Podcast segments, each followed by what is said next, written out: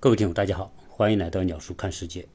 呃，昨天我做了一期节目，说美国是一个国家组织力很弱的国家。当然，相反，相比于中国，那中国的国家组织力超强。有些听友对我的这个说法呢，有一些不以为然。当然，他们不是说我说的错，他是认为说这种超强组织力让个人的自由空间下降。同时，还是有很多人相信美国的自由、民主和平等是他们向往的一种状态。对于呃这种听友的意见呢，我我没有办法说他对，也没有办法说他错，因为在这件事情上本身没有对与错。所以我做节目有时候比较懒，就是我谈一个人的一个观点或者分享我的一些观察的时候呢，往往啊很多听友会用一个简单的对与错来。评判我，而实际上这种对与错呢，都是他们个人的对事物的理解。当然，呃，听友有这些反应也很正常。作为我做节目嘛，我只分享，我只分享我的个人的理解，我并不追求让每个人同意我的看法。呃，由于上一期节目的内容呢还是有限啊，我是充分的想说明美国的这一套制度体系。越来越体现出它与国内和国际环境不相适应的那一面，而中国这四十年的长足进步和快速的发展，得益于中国社会强大的组织管理能力。啊，有人一听我说这个就特别不开心，说什么强大组织管理能力，不就是让我不能随心所欲嘛？啊，在一个人的社会啊，所有的自由都是以不自由为前提。也就是以制度约束为前提，在中国，正因为有很多的约束，所以中国这个社会才会体现出现在的有序状态。呃，而在美国的社会，我们看到的越来越多的那种混乱的状况，不管黑命贵、打砸抢，呃，还是颠倒是非黑白，都是因为自由过了度。所以，美国社会它。必须面临一个问题，就是它的制度如何适应时代的发展，如何与时俱进。我想在这一期节目当中来聊聊我个人的看法啊，当然也就是说，呃，美国和西方制度作为世界标准的时代，应该是要逐渐成为过去。呃，你今天要打开手机，你不管看国内的媒体或者看国外的报道，你都会看到一个现象，就是今天美国的问题啊层出不穷。那么现在。美国好好几十万人来罢工，同时我们也看到，呃，美国的供应链现在已经没办法维持了啊，就日常生活的各种物资出现短缺，呃，你有钱买不到。那同时呢，疫情还没有控制，对吧？那些普通老百姓且不说，即使面那些高官啊，类似于说前两天美国的前国务卿鲍威尔就是领导美国沙漠风暴。呃，老布什时候的国务卿也因为感染新冠疫情死了。鲍威尔在美国的政坛是有很高地位的，他曾经是参谋长联席会议的主席，后来又担任了美国的国务卿，那属于美国的顶级政客之一啊。而且他是个黑人，所以你说这种地位的人，他要应该说呃，在医疗上还是可以得到很好照顾的。但是呢，因为新冠疫情导致并发症，最后导致多器官衰竭而去世。所以今天的美国社会环境，你可以感觉到它真的有点像干柴和烈火的状态。这种状态之下呀，只要有一个火星，就可能导致下一场的美国社会的动乱或者是骚乱，就像两年前的弗洛伊德事件所导致美国大规模的骚乱一样。所以，今天的美国政客在那个两百多年前所建立的那一套美国体系之下，越来越感觉到它运转乏力。这个是个现状。一个没有决策力的政府，注定它是一个可以在台上，但是呢做不了事情的政府。这一点，我我一直以来，不管我是近距离观察美国，还是我今天做节目，我一直认为。它的制度和当下的时代环境呈现出脱节的倾向。我们先说说啊，这两年吧。先是疫情，疫情出来之后，美国从联邦到地方，从官员到老百姓，对于疫情的态度，要么就是不科学，要么就是缩手缩脚，没有办法采取有力的措施。实际上，这个疫情在中国出现的时候啊，已经呈现出极强的杀伤力。如果没有有效的管控手段，这个疫情是会失控的。那么，中国在没有任何先例可以参照的情况之下。利用中国的高效管理体系，能够控制这个疫情。有听友对我说的这个高效管理一直不认同，什么高效管理，就是让我不能随便说话。实际上，我真的不认同。任何事情是多方面的，你一定不能说只看一方面。你想想，在这种疫情之下，包括武汉封城，你前两天我到武汉，到武汉之后，武汉的那些朋友跟我们聊到当时的情况的时候，那是真真的可以说。那个三个月真的很苦，很苦，很苦。从精神上巨大的压力到生活上的艰难，但是他们仍然感激当时政府能够做出那样一个果断的决策。今天他们谈到这件事情的时候，都是眼泪充满泪眶。这里面有多少的复杂的情绪？那中国能够快速有效的控制这个疫情？啊，这已经给全世界做出了一个榜样。我在二零二零年的四月份，我出了一期节目，当时就是谈疫情。然后我认为说，中国当时出现这个疫情是一种不幸，但是中国的非常有效的管控和应对的措施，让疫情能够得到有效的控制，并且经过四五个月之后，慢慢的这个疫情就稳定下来。然后中国的经济开始开放，生产开始恢复。原来买不到的口罩，现在也由中国的企业大规模的向全世界提供，而全世界很多国家都已经瘫痪掉了。所以我说，中国因为中国的管理能力，中国赢得了最坏情况下的最好的结果。如果大家有兴趣，可以翻到我二零二零年四月份、五月份的节目去听一听。然后，美国三月份疫情开始之后呢，由于美国我们说的它这个社会的体系啊，它是个分权体系，联邦管不了地方，地方可以不理联邦，所以各州有各州的应对，这个州这样做，那个州那样做，联邦政府站在那里无所事事，甚至不知道该怎么做，甚至当时的那个美国的总统啊。竟然说这是个小 case，是个小流行感冒而已，到了夏天就会好的。然后当疫情越来越糟糕的时候，失控的时候，他又说他又成了万能的主，对吧？然后说我没有什么我不会的，没有谁比我更懂新冠疫情，你们就打消毒水，你们就吃抢抢瑞葵，你反正你吃这些肯定没错啊。结果那些傻傻叉的美国人真的就跟这么去干了。好，疫情一来。很多工厂就停工，很多的服务业单位，美国说实在没什么制造业，那就是一些服务业，而且大量的解决就业的是美国的。我说的，美国的服务业分高端服务业、低端服务业。高端服务业无非是做那些做做金融啊、做高科技啊、做这些方面的，而低端服务业就是那些吃喝拉撒，什么开个酒吧呀、餐厅呐、酒酒店呐、宾馆，呃，娱乐业。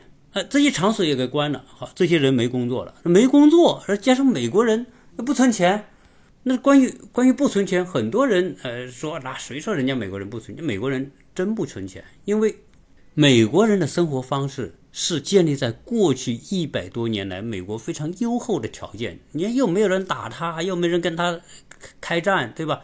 然后呢，他物产极其丰富，嗯，美国在。成为一个十十九世纪末期成为制造业大国，所以他的生活啊各方面呢，他都很优越，他没有太多的危机感，有钱就花。然后随着美国的福利越来越好，那当然，那那他有钱不就花吗？那存了钱存了钱干嘛呢？所以美国人养成这种不存钱的习惯，是因为过去条件实在太好了。好，现在疫情一来，工作没了。对于美国人，工作没了，他的生活就不能持续了。美国人的这种歌舞升平的生活是建立在他能够持续工作的前提之下，因为他的钱呢是用过下个月的钱来支付这个月的账单的。然后下个月的钱是依靠什么呢？他就用信用卡透支嘛，信用卡先把这个这个月要付的东西付掉，然后到下个月发了工资，然后这个银行再从他的这个账上把他的这个信用卡先付了的钱再给扣回去，所以他是用明天的钱来过今天的生活。好，工作没了，那明天的钱从哪来呢？没得来。因此，我们就看到美国政府这个时候开始发钱。所以发钱呢，有时候大家说，哎，说民主党才干这个事儿，共和党不是，实际上不是这样。民主党是当然是主张给穷人发钱的哈，共和党也一样。董王在的时候就直接发钱，董王发了两次，每次一千二百美元。然后你要是现在去搜，还可以搜到当时董王非常得意。我甚至我看到。很多的呃，Twitter、Facebook 所跳出的照片都是董王拿一张支票，好像是啊，这个支票我就是给你们发的，那那种很得意的样子，该干嘛？无非就是政治嘛，为了拉拢选票嘛。因为二零二一年就是新的一届总统选举，所以他在两千年遇到疫情的时候，他第一个动作就是给美国民众发钱。那当然，这个理由很简单。疫情，所有的这个工作场所都关了，啊，我也不能像罗斯福那样说，搞个什么水利工程啊，搞个什么大的公共工程，大家都去干活，然后给你发工资，所谓以赈代济，所以就直接发钱。那那美国人是这样，拿到钱他就可以开心的生活，特别是那个美国的那些老莫哈，那更是只要有钱就可以喝酒，他是赚够一个星期的钱，他就可以出去 happy 几天，然后回来再干一个星期，再 happy 几天。啊，但这个也是他们活在当下，及时行乐，也也不能说他们这个是有什么错。但是这个疫情给了很多美国人一个理由：第一，我可以不工作，干嘛？疫情来了，我干嘛去工作？那我不拿生命，对吧？啊，那我死了怎么办呢？所以他不工作，在家里，然后政府还发钱，那我既不用工作，我又有钱，那不就躺着了吗？所以这个疫情这个阶段，很多美国人是过得很开心的。当然，呃，如果有些家里家人得了新冠疫情，特别是有人去世，那当然还是很悲痛啊。但是大部分的美国人在这种情况之下，又不用上班，又有每个月能够发那么多钱啊，孩子也发，大人也发，那发的钱应付生活是没问题的。那不就等于说，呃，在在美国历史上啊，大规模发钱，然后你度假嘛？所以很多人非常享受这种状态，就不工不工作了。直到现在，还有很多州还在发钱。那很多工人说：“我有钱，我干嘛要工作？”所以他就不工作，不工作就变成什么呢？变成劳动力缺。所以现在美国的很多问题啊，是来自于美国人他就是不没人做事。那现在说这个供应链短缺，所谓供应链短缺，就是吃喝拉撒的那些生活用品，嗯。不够了，啊，所以你美国人现在也像惊弓之鸟，一看这个形势不对，马上抢，跑到这个这个超市去抢什么沃尔玛呀、Costco 啊，特别是那 Costco，那就是推着大车，有一推那个卫生纸一推，啊啊，后来就搞得很多 Costco 就限制啊，一人只只能买一提，啊，那有人说买一提，那我就全家出动，对吧？啊，五个人我就买五提啊，一趟不行买两趟。那这个这个卫生纸啊，为什么这么抢啊？大家想想，这个文明社会没卫生纸哪叫文明社会呢？所以美国人想，一看遇到是什么问题的时候，先把卫生纸抢了。那所以现在美国这个码头啊，这个货进不来啊，不是没货啊，中国中国的生产力，中国供应了全世界百分之六七十的日用品啊。啊，其他国家呢？说实在的，我们讲啊，就是中国如果这些日用品不能够提供到西方国家，西方国家 立刻从文明社会变到原始社会，你上个厕所都没纸。所以现在呢，这个码头缺工人，码头缺工人，他的货就卸得很慢。再加上什么呢？说美国基础设施老旧嘛，美国基础设施是六五六十年之前的那些那些传统的机械的装卸。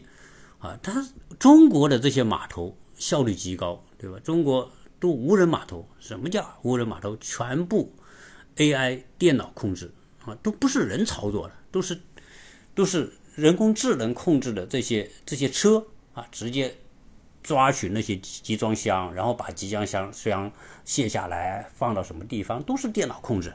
但美国没有，为什么美国没有？那当然这要说到了一个老话，就是美国的资本。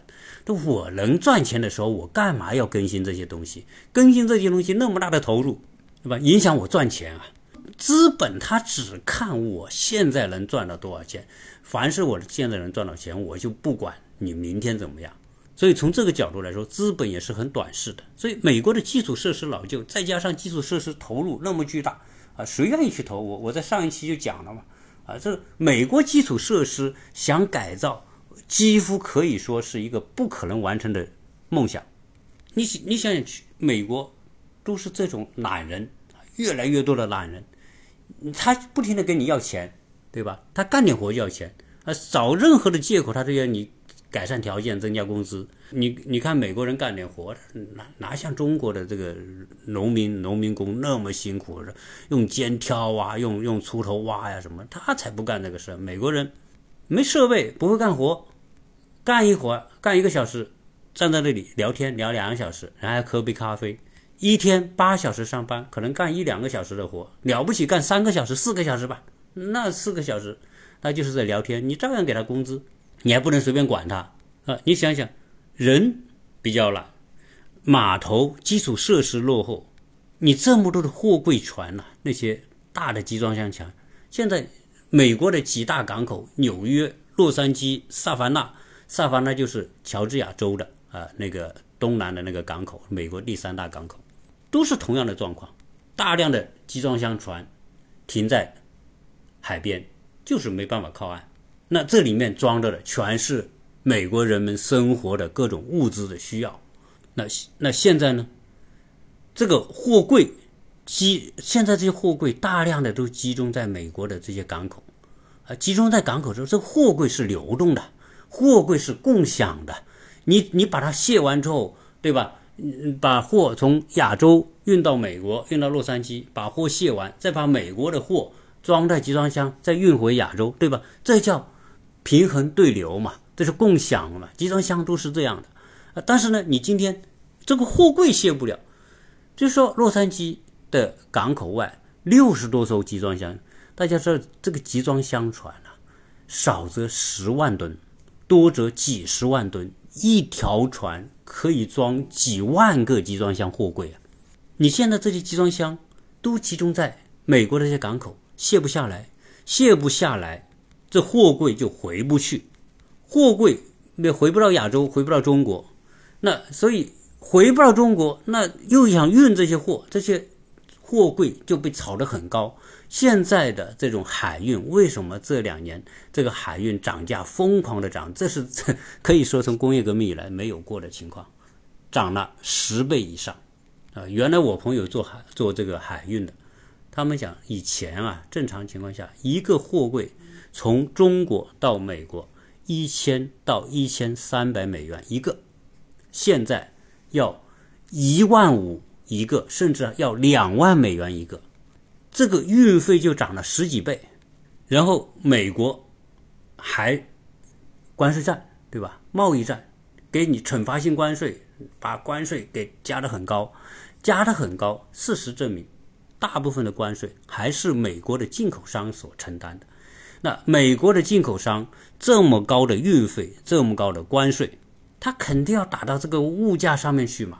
所以今天美国的这个通货膨胀，发那么多的钱，而这些生活物资又运不上岸，超市就大量的短缺，老百姓没有钱就问政府要，政府又发钱，所以你这个钱是凭空就这么灌到市场上来了。所以美国今天这个通货膨胀。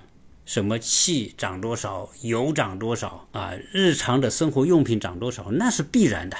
好，那这些这些进口的美国人吃喝拉撒的这些用品都大涨价，涨价之后怎么办呢？那老百姓啊，很多人没工作了，收入有限呢。那原来一一个月发个一千两百美元或者一千四百美元还过得很滋润，哎，现在物价一涨，好，这个生活品质又下降了。那美国人是这样。就就像我们曾经讲的一个故事啊，这个故事说什么呢？说有一个乞丐，每天站在一个地方呢就乞讨。有一个绅士啊，有钱的绅士，看到那个人在那里很可怜，结果呢，每天经过的时候就给他一块钱，每天如此，久而久之，这个乞丐就成了一种思维定式，就是说我在这个时间点，这个绅士会给我一块钱，进而他认为这个绅士给他一块钱是应该的。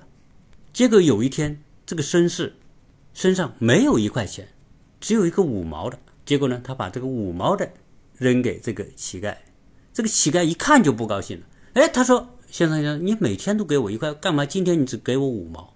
今天美国人也是一样，你给我发一千四，对吧？你发着发着，哎，哪天你怎不发了？你怎么会不发了呢？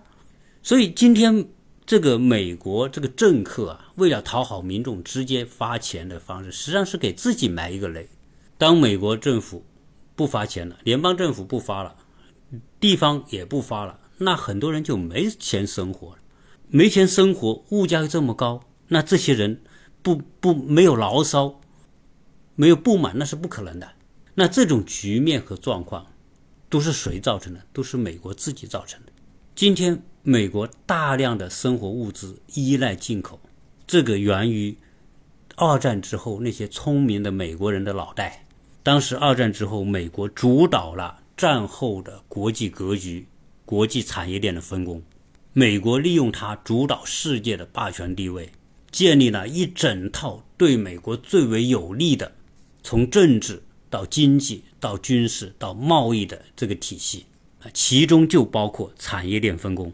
那这个产业链分工里面，美国人利用他们所掌握的资金优势、美元优势、它的技术优势、它的品牌优势。它的渠道优势，因为美国是最大的消费市场，然后就把一些低端的、呃污染大、利润低的这些加工环节，就给到那些他的那些小弟，比如说韩国啊、日本呐、东南亚呀、欧洲那些国家，你不是打败了吗？你们现在不要经济要复兴吗？对吧？我现在帮你，对，然后把很多的这些制造业就给了他们，而美国人就靠我们刚才讲的金融。技术、品牌、专利、渠道赚大钱所以战后美国流富的流油，那你说能不富的流油吗？每一个渠道，随便他他所掌控的每一个渠道都是赚大钱的渠道，他放出的渠道都是赚微薄利润的那个环节，加工环节，呃，是生产过程当中造成的污染以及原料的消耗，都给到那些落后的国家。所以今天，呃，有人到美国说啊，美国这个好山好水啊，环境很好啊，这个山清水秀啊，这个都和美国的产业链分工有极大的关系。哎，再加上一个，我们讲的，美国是一个所谓的自由、民主、平等的一个社会，所以美国有强大的工会，美国工会。但我们一说工会，那不就是工人协会嘛？那不就为工人着想的这个这个团体嘛，保护工人利益的团体嘛？呃，其实你真要扒开看，美国工会并不像我们想象的那么高尚。美国的工会组织实际上也是被一些精英所把持，然后利用工人的人的这种劣根性，利用他人多力量大，美国的几大工会。什么劳联、产联、美国汽车工业联合会，那那都是，那都是吓死人的工会组织啊！它的力量大的大的去了，他们的这个组织力、号召力、组织罢工，然后呢，组织投票反对谁、支持谁，他们都有极大的影响力。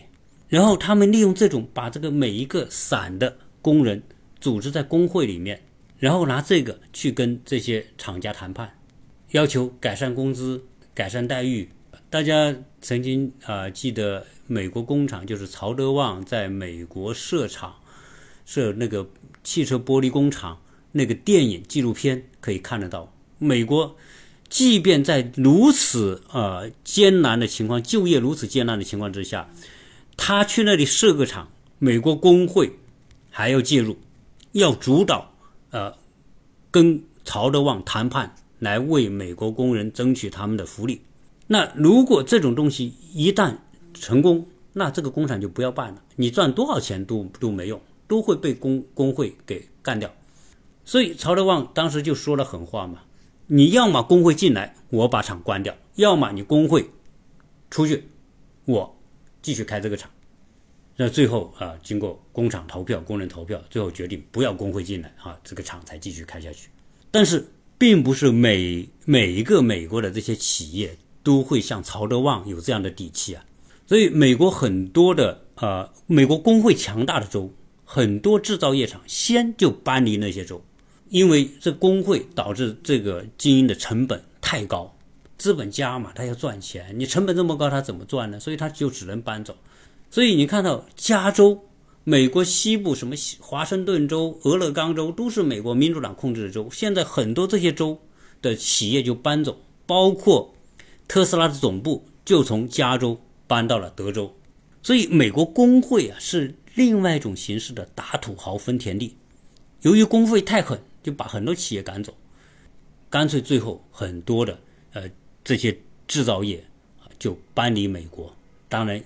这是综合因素的结果。一方面，美国主导的产业分工，把一些低端的这些制造环节全部搬到其他国家去，呃，再加上美国工会的挤压，呃，加上美国人的这种意识，动不动就来给你个告啊。而美国的律师，但是美国律师就是典型的穿着西装的黑社会，呃，他恨不得你们每个人都去告老板，然后呢，敲诈一笔，然后。律师分一笔，你想想，那你在美国经营一个企业，要面临这样的环境，那是还是很不容易的。所以今天我们很多朋友到美国啊，不管是他们是因为绿卡，或者是因为什么其他原因去了美国吧，哎，很多人都是很有能力的人，但是在美国都不敢随便去办个什么公司啊，办个什么厂啊，啊，大部分啊到了美国，即便办公司就办个人的公司，就我自己 过我自己。我不请别人啊，我请个什么别人来，那就问题大了啊！就是弄不好，哪天这个你雇佣的这个人告你一下，你可能倾家荡产。所以，华人在美国新移民去美国的很少说呃，一去就什么办什么企业的啊这种情况不多，特别是在民主党的州，那更不敢这么干。呃，有很多听友说喜欢我这种聊天方式啊，谢谢你。那。呃，我希望你关注我的节目啊，你加关注，然后多分享。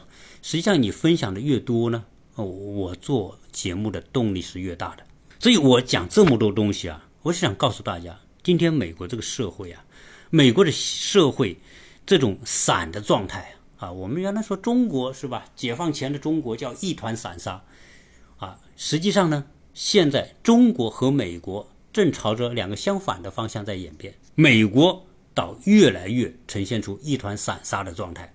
虽然美国的这种分权，一定程度上呢保保证了美国人所向往的那种民主、自由、平等，但是这种散的状态，在某一些时期是显得特别的无助和无力。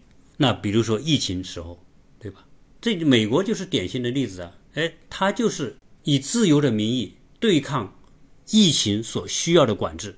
然后黑命贵一来，哦，大家群群起而上街，然后打的抢的乱，这也是散了，对吧？这种状态可不可怕？那些经历过这个事情的人，个个都感觉到当末日的到来。我有朋友在俄勒冈州住的，在西雅图住的，那我我回国之前去他们那，他就跟我们讲，当时那个情况之下，他们看到眼睁睁看到那些什么美国那些超市啊，这些暴徒冲进去。那些是品牌店冲进去，这东西就这么拿着就走了，然后一把火给烧了，啊！所以到现在为止，美国人打个疫苗，现在还有六千五百万人没有打疫苗，所以福奇就讲了，接下来很快冬天到来了，到了十一月份，美国的东部和呃东北部和北部就冰天雪地，在那种情况之下，有可能新冠疫情又会来一个大反扑，啊，那所以美国。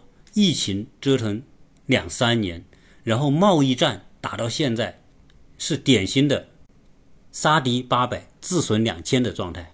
所以我们在今天这个时候啊，我们真的可以看到中国人真的是组织起来了。这时候还要应验我上一期所说的毛泽东说的那句话：中国人现在组织起来了，是有力量的，是不能随便惹的。那正好在这个时候呢，美国人还。真就惹了中国，不光是贸易战，什么孟晚舟的事件，还是说啊台湾问题等等，美国在不停的惹中国。但是他不知道，今天的中国已经是一个组织起来的一个高效能的社会，而反观美国，越来越一盘散沙。如果一盘散沙啊，这当然我们换句说法就是自由嘛。没有疫情，没有贸易战，没有这种美国现在跟其他国家的这种冲突也好，所以我们看到的这种中美两个社会的这种对比，呃可以明显的看得到。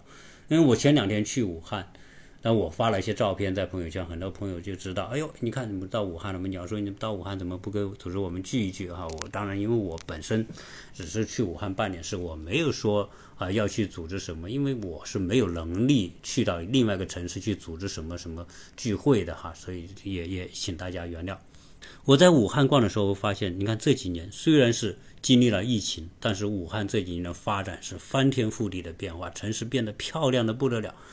长江两岸那些公园、东湖，那我们朋友，我们一个大哥哥带我们去逛，啊，那环境真的很好，城市变得很舒适，也很干净。经过疫情之后，我觉得武汉人的整个素质都提高了很多，所以井井有条。然后，呃，晚上在。长江上，这个坐船而游的时候，两边的这种亮化灯光，那种那种效果，那种大都市的效果，可以说美国没有一个城市可以比得到像武汉这么美，但更不用去比什么上海呀、广州啊那些地方。所以今天美国所面临的情况是在一个二十一世纪，不是二十世纪，也不是十九世纪，大家一定要明白。二十一世纪的世界和美国，和二十世纪和十九世纪已经完全不一样了。在这种环境出现、发生了巨大变化的情况之下，美国的社会管理体系。仍然没有太大的转变，也就是说，美国的制度没有真正与时俱进。我觉得这是问题的关键。当然，你要说美国制度，美国引以为傲的就是我宪法两百多年都不没有大的变化，最多是有一些修正案。所以这一方面表明它的制度很稳定，这没错。但是呢，你制度的稳定如何适应时代的变化，这是美国的一个难的课题，很难。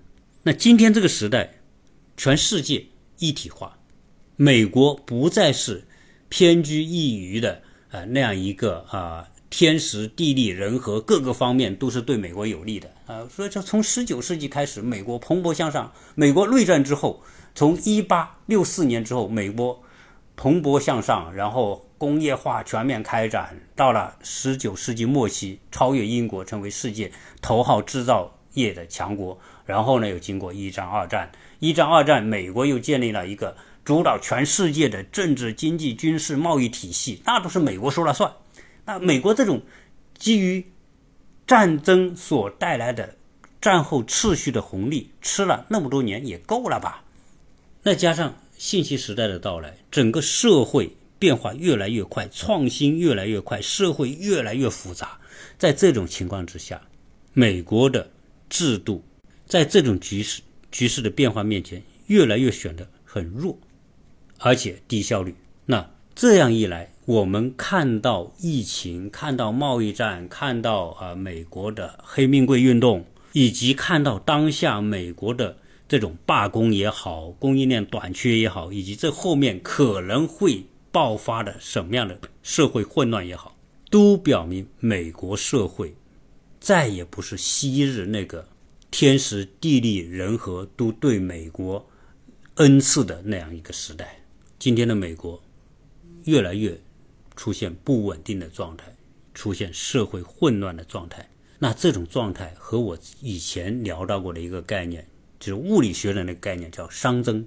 啊，今天的美国你可以看到是个典型的双熵增的状态，也就是说，从过去的美好有序变得现在混乱。无序的状态，而这种趋势的演化，再加上美国今天的社会矛盾、社会分裂、政治分裂，更加加重了美国的这种无序和混乱。所以美国今天可以说处于一种内在的乱的状态，而这种内在的乱的状态，一定是会令到美国这社会走向衰落啊！不管你今天美国在高科技领域仍然是多么的强大，但是支撑一个社会仅仅靠高科技是不够的，支撑一个有效的运转的社会是方方面面构成的，甚至说有些有些情况之下。吃喝拉撒那些最普通、最普通的那些啊需求，比高科技还重要。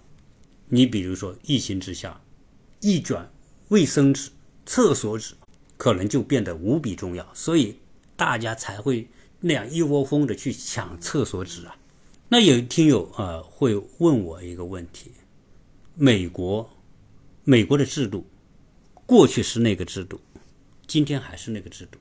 为什么你就认为美国就会衰落，就会内乱，就会一盘散沙，就会变得不行呢？当然，我说的是这个趋势，不是说今天美国已经乱了啊。美国今天还是在运转，但是呢，它的趋势是越来越乱的趋势。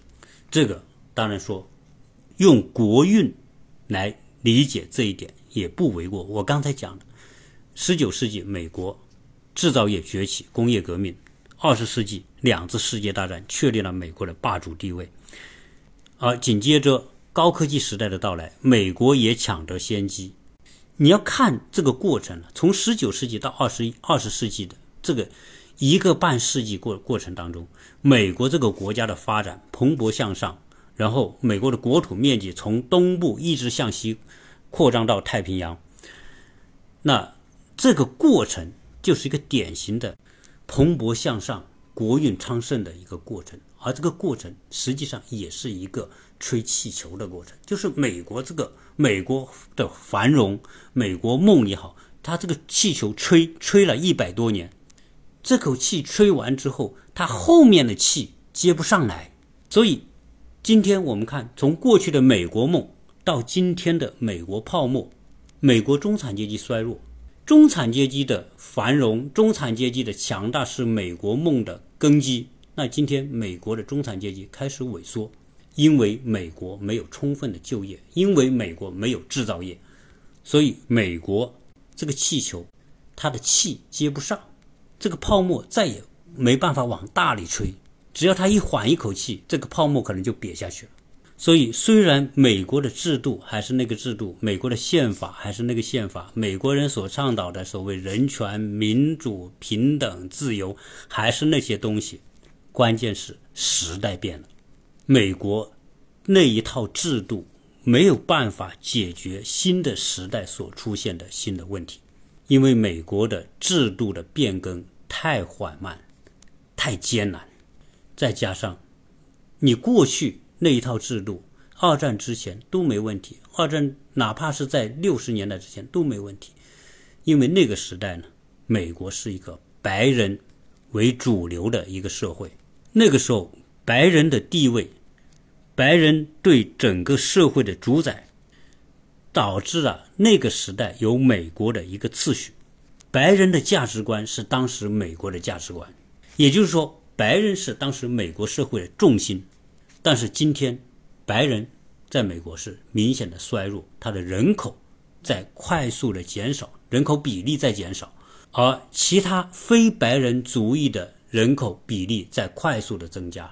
很快，美国的白人将减少到不足美国总人口的百分之五十。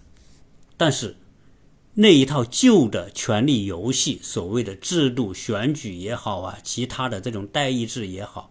你都是在两百年前的那套规则，是当时白人占主流的情况之下对白人有利的规则。但是到了今天，白人已经不再成为主流的时候，你还是这套制度，那意味着什么？大家可想而知。当初美国建立这套制度的时候，那个白人时代，白人为主导的时代，那套制度绝对对美国是是对白人是完美的。但是他们做梦也没想到，两百年之后，他们白人会变得比例会快速的下降，下降到今天这个程度。我想他们的美国人的祖先是没有想到这一步的。而现在这些其他族裔的，比如说拉美裔的，啊，黑人，这些都是以前受白人欺负、剥削和压迫的这些族裔，他们巧妙地利用了美国的这一套制度，为他们自己赢得越来越大的话语权。再加上美国的权力游戏，又是一个只在意当下、只在意当下的选票，因此，美国基于种族之间的割裂、种族之间的矛盾，导致了美国政治上的这种巨大的分裂。所以，今天美国这辆车一会儿向左摆，一会儿向右摆，在这样一条道路上，你左摆右摆，最后会失控的。那再加上现在美国产业空心化，没有制造业，然后美国的工会还那么强大，工会的很多做法，某种程度上是奖励懒惰，最后造成美国很多情况之下的劣币驱逐良币的状况。在二战之前。美国绝对是世界上最安全的国家，即便二战发生，美国的本土也没有受到任何的攻击。在没有原子弹的时代，美国就代表着绝对的安全。但是今天，全球一体化，美国习惯于高高在上的在整个产业链、价值链上高高在上的吸全世界血，但是他做梦也没想到中国会崛起的这么快。中国会成为全世界最为重要的制造业基地，甚至中国的制造业可以影响全世界人们的生活品质的程度。像这样一个大国的崛起，许多国家像美国一样也有核武器，所以美国今天的国家安全再也不是二战以前的那种可以衣食无忧的状态。今天美国。是有很大的失落感的，因为有诸多的因因素让美国没有办法随心所欲地掌控这个世界。今天的世界是一个肉和骨头连在一起的世界。今天的资本市场、科技、消费已经完全一体化，这个世界已经变成一个机体，肉和骨头已经长在一起。你今天美国说，我非得要把。骨头从肉里面拆出来，这几乎是不可能的。所以美国也好，日本也好，一看这个趋势不对，一看中国的制造业如此的强大，嗯，美国、日本在产业链当中处于不利的时候，想把美国、日本的企业从中国搬出来，要它回归到美国、回归到日本，叫了两三年有什么用呢？因为那后面是资本。资本是要赚钱的，在中国更能赚钱。我为什么要回美国？即便美国、日本说我拿多少多少钱来给你搬运费，对吧？你搬迁，我给你钱，我我给你土地，我给你什么什么政策，有什么用呢？因为你这些政府所创造的这些条件，只是企业所需要的一小部分。今天的世界，天时、地利、人和。逐渐的开始向中国倾斜，这是一个不可改变的趋势。大家会看到，今天资本愿意投资中国，那些企业愿意把制造业设在中国，甚至很多世界各国的人才都愿意去中国寻求机会。所以，我们看到的是一个美国的衰落和中国的崛起，这两者之间的反向发展。更加相对的加快了美国的这种衰落进程，所以我呢试图从这两个角度来告诉大家，为什么今天美国它号称是世界灯塔，拥有世界最完美的所谓的民主体制，它还会衰落的这么快呢？啊，当然，我相信不仅仅是我看到这个问题，我相信美国的政客、美国的学界都看到这个问题，但是他们无能为力。因为美国这个制度，它的宪法，它的所有的三权分立、权力的这种游戏，联邦和地方的分权，这套为保证自由、民主、平等而设立的这一套制度，本身也治愈了它的与时俱进的可能性。从某个角度来说，它这套游戏、权力游戏规则本身就固化了，被绑住了手脚。他要变更一下是极其极其艰难，几乎不可能。再加上美国人口结构的变化，美国种族力量比例的变化。即便你白人想变，这些人，这些拉美裔的黑人或者其他族裔的人也会反对。所以，从这个角度来看，美国的沉沦是一个不可逆转的趋势。即便高科技和资本也阻挡不了这个趋势。那今天我聊的这个话题呢？啊，我仅仅是聊美国啊，因为关于中国的话题，我在上一期节目聊了很多。我聊这些节目，聊这些内容，我仅仅是从事情现象本身来聊，我并不预设什么立场，我也并不是说预设说我就看衰美国或者看涨中国，用这样的立场来谈这个节目，而是谈为什么会有今天这种局面，以及这后面造成这种局面的原因。呃，有很多听友支持我哈，然后也希望跟我建立联系，大家可以加我的微信。幺八六零七三幺八二零零，欢迎大家跟我互动，谢谢大家。